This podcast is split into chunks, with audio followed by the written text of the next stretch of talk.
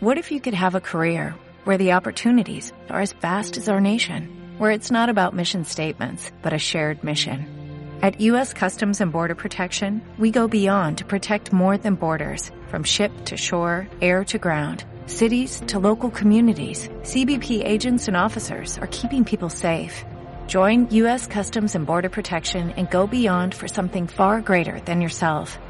Learn more at cbp.gov/careers. Bienvenidos a Derribando Gigantes con Nelkin Rodríguez, un espacio de inspiración práctica para derribar cualquier obstáculo que te impida desarrollar tu potencial. Hola a todos, espero estén muy bien. Bienvenidos al séptimo episodio de mi podcast, el cual he nombrado Motivación Intrínseca. Bueno, hoy quiero hablar algo muy, muy personal. Eh, les cuento como anécdota que yo generalmente hago guiones para realizar mis podcasts. Por lo menos es un hábito que he adquirido en los últimos 3, 4 episodios. Y hoy quiero tal vez retomar lo que es hacerlo así en frío, como se denomina. Y es simplemente darles un mensaje de aspectos en los cuales he reflexionado estos días.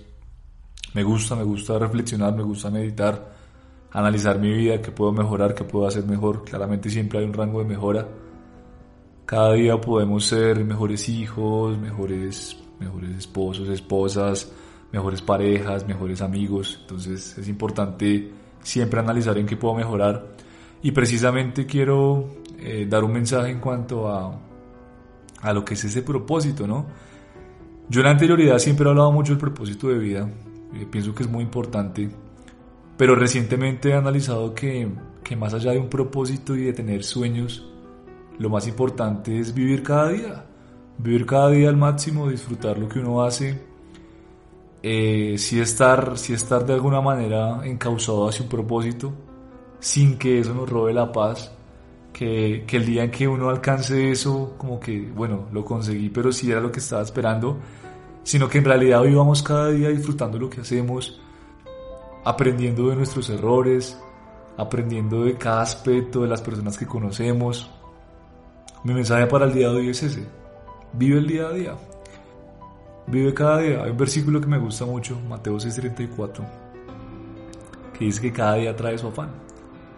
Aquí estoy seguro que Dios nos dice que, que de nada vale o de nada sirve afanarnos por algo que, que no sabemos si va a suceder y que sí es, es bueno estar preparados, porque claramente Dios quiere que estemos preparados para las cosas, pero que disfrutemos cada día y que, que nos enfoquemos en las oportunidades o en los problemas que trae ese día.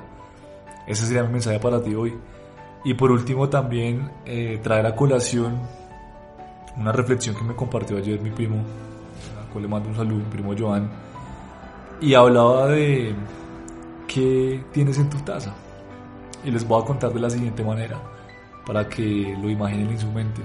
Quiero, quiero que recreen la siguiente escena en su mente. Y es que ustedes tienen una taza de café, ¿verdad? Con ustedes, tienen una taza de café, van caminando y de repente, sin querer, riegan café sobre una persona. Mi pregunta para ustedes sería, ¿por qué regaron café sobre esa persona?